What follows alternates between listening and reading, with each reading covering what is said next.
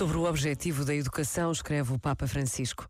Pode-se dizer que a tarefa educativa é bem sucedida quando os filhos descobrem a positividade fundamental da própria existência, do seu estar no mundo e quando, fortalecidos por esta convicção, enfrentam a aventura da vida com confiança e coragem, convencidos de que também eles têm uma missão a desempenhar, uma missão na qual encontrarão a sua realização e felicidade.